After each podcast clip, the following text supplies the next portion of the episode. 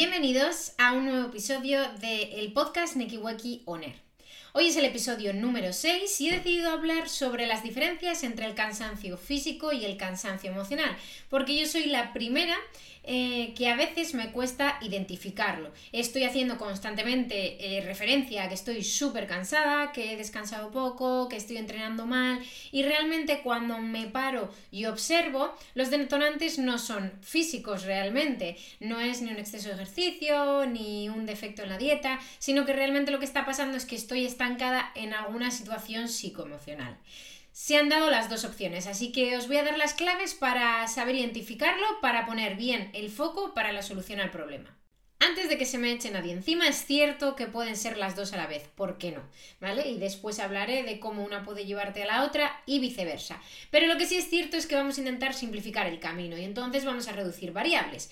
Creo que lo más honesto y lo más coherente es analizar primero en nuestra vida si las variables de la fatiga física eh, si hay alguna sintomatología o no. Una vez que hayamos identificado eso, pasar a la parte psicoemocional porque es mucho menos tangible. Entendido esto, hay que pensar cuáles son las variables más importantes que pueden afectarnos a nivel energía y a nivel equilibrio de nuestra fisiología. Pues son las patas más importantes de toda la historia que te cuento a diario en mi perfil, alimentación, descanso y ejercicio en este caso. La primera variable en la que observar para saber si estás haciendo las cosas bien, si le estás proporcionando a tu organismo lo que necesita, es la alimentación. Lo primero, calcular un balance calórico que sea neutro, es decir, dale a tu cuerpo exactamente lo que necesita. Tienes un post en mi Instagram para poder calcularlo tú mismo, así que hazlo.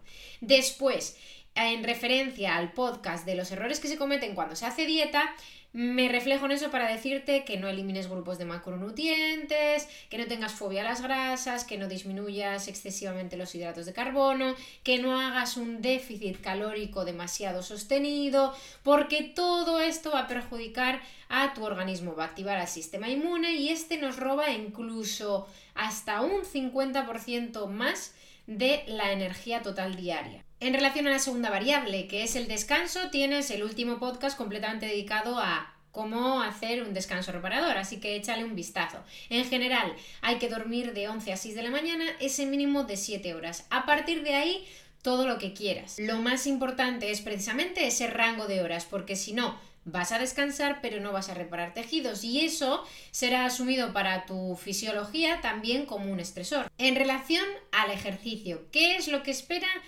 Tu cuerpo. Tu cuerpo espera que te mantengas en movimiento, así que te puedes plantear un compromiso de pasos diarios aproximadamente de 8.000 y unas 2-3 sesiones de entrenamiento programado. Eso te puede mantener dentro de unos márgenes saludables. Pues muy bien, es sencillo. Si en lugar de estar en este centro que te propongo, en relación a estas tres anteriores cosas de las que hemos hablado, estás o bien para un lado muy en defecto o bien para el otro muy en exceso, es decir, comer demasiado poco, estar durmiendo muy poco por la noche y mucho por la mañana, o por ejemplo hacer un exceso de ejercicio, pues esto es lo que va a condicionar tu cansancio físico. Es decir, nos tenemos que quedar en el centro, tenemos que tener dosis horméticas de todas estas variables, es decir, si quieres puedes hacer un eh, periodo de ayuno, si quieres puedes hacer un día un intervalo de alta intensidad entrenando, eh, si un día tienes algún compromiso social puedes no dormir, pero no puede ser una constante. Tiene que ser un estrés agudo y tiene que ser algo completamente puntual. En general, tenemos que mantenernos en este centro de estas tres variables. Si más o menos después de lo que has escuchado te cuadra que estás haciendo algo parecido a lo que te propongo, pues salvo que haya algún marcador en analítica, que estés pachucho, que tengas disregulado perfil lipídico, perfil tiroideo o algo así, en principio debería ir todo bien a nivel físico, con lo cual descártalo completamente y pone el foco en analizar qué está pasando a nivel psicoemocional. Ese análisis es mucho más complejo y creo que correspondería a algún psicoterapeuta o algún coach más relacionado con eso, con lo psicoemocional, a ayudarte a analizar eh, lo que te puede llevar a un síndrome de burnout laboral o lo que te puede llevar a un agotamiento psicoemocional, pues por estrés social o lo que fuera. Entonces, no me voy a meter en ese campo. Sin embargo, sí que te voy a explicar un poco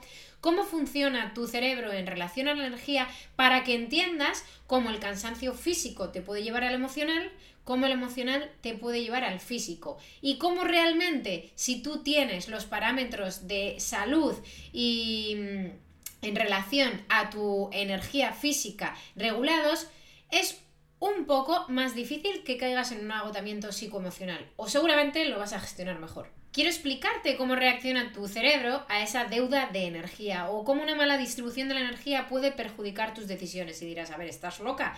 Pues sí, efectivamente, no es ni la primera ni la segunda vez que viene alguien a consulta y después de un tiempo de redistribuir la energía, de reducir síntomas, de mejorar hábitos de vida, hace cambios en su vida personal, como sea un cambio de trabajo, pedir un ascenso, eh, romper con su pareja o todo lo contrario, comprometerse del todo. Y esto sucede porque realmente lo que pasa cuando hay una deuda de energía en nuestro cerebro es que esto despierta a esa parte de nuestro cerebro que es mucho más primitiva. ¿Por qué? Porque ante esa deuda de energía nosotros entramos en un modo de supervivencia.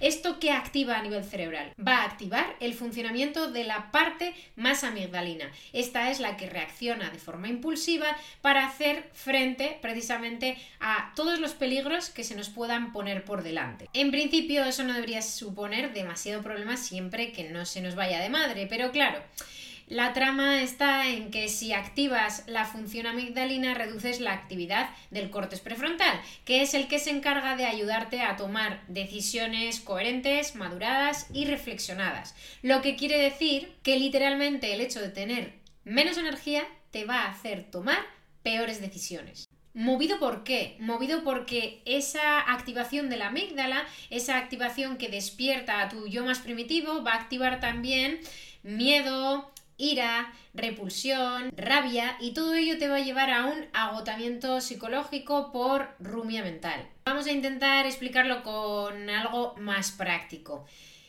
Nosotros hay días que podemos llevar ciertas situaciones súper fácil y hay otras veces que nos sacan de nuestras casillas. Cuando tú estás bien de energía, has comido bien, has hecho ejercicio y estás contento, seguramente eh, estás en un atasco y estás pensando, bueno, pues voy a aprovechar para escuchar música en Spotify y hacer listas, voy a aprovechar para hacer videollamada con algún familiar o alguna amiga. Sin embargo, si te has levantado, has tenido que salir pitando, no has podido comer, además ya sabes que tienes pendientes un montón de reuniones y que no vas a ir a esa clase de spinning que tanto te gusta, ¿Qué es lo que va a suceder en ese atasco? Que vas a estar constantemente pensando en tu gestión de agenda, en que no llegas, porque ya ves, porque el de delante seguro que tiene la culpa. Se despiertan todos esos sentimientos y eso efectivamente va a reducir tu energía total. Además, estar cansados física o emocionalmente va a aumentar tu nivel de estrés general y esto se traduce literalmente en eh, una secreción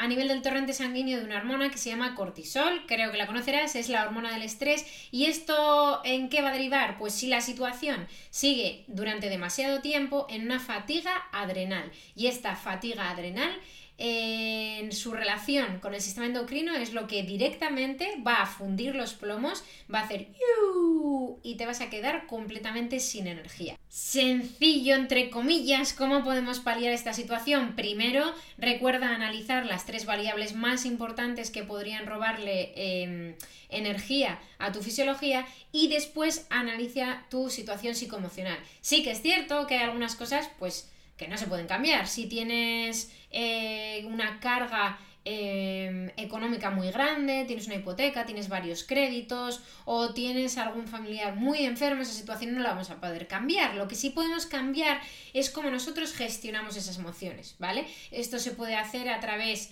de escritura expresiva, de mindfulness, ¿vale? Sí que es cierto que para mí este punto requiere que te pongas en manos de un experto, pero sí que tienes algunos recursos que puedes empezar a utilizar en casa. Empezar a gestionar tu tiempo y tu agenda, poner límites al trabajo, reducir tu actividad laboral e intentar aumentar un poquito tus actividades de ocio, derivar algunas tareas.